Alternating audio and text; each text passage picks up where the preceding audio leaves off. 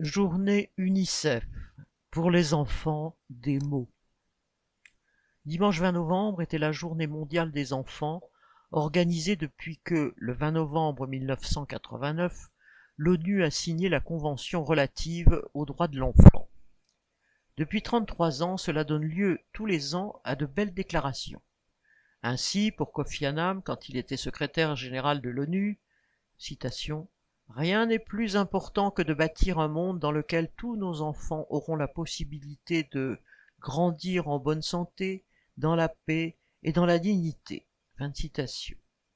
Mais ce sont autant de mots creux qui cachent bien mal la réalité que vivent les enfants dans une société qui ne leur offre ni santé, ni paix, ni dignité. Rien qu'en France, les chiffres officiels parlent d'un million d'enfants pauvres sur 15 millions, de 19 000 enfants maltraités, de 150 000 enfants qui quittent chaque année l'école sans aucune perspective, de 15% d'enfants arrivant au collège sans vraiment maîtriser la lecture. Dans les pays pauvres, la situation est encore bien pire, et à l'occasion d'une autre journée mondiale contre le travail des enfants, le 12 juin, patronnée par l'Organisation internationale du travail, on apprend que, dans le monde, près d'un enfant sur dix est obligé de travailler et un enfant sur quatre en Afrique subsaharienne.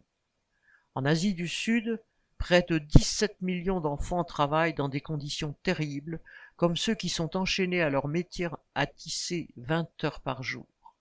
Quant à ceux qui ne travaillent pas, le sort qui les attend est peut-être la prostitution, voire l'esclavage. Alors comment parler de dignité? Dans le domaine de la santé, les maladies infectieuses et la faim continuent à faire des ravages dans les pays pauvres où tout manque, médicaments, soins et nourriture. Enfin, parler de paix pour les enfants est un vain mot, dans un monde qui connaît les guerres incessantes sur bien des continents et qui a même inventé le mot enfant soldat entre guillemets. Alors, la journée mondiale de l'enfance ou la journée mondiale contre le travail des enfants ne changeront rien. Le capitalisme est un système inique, responsable des drames quotidiens que subissent des centaines de millions d'enfants et qui doit être jeté à bas.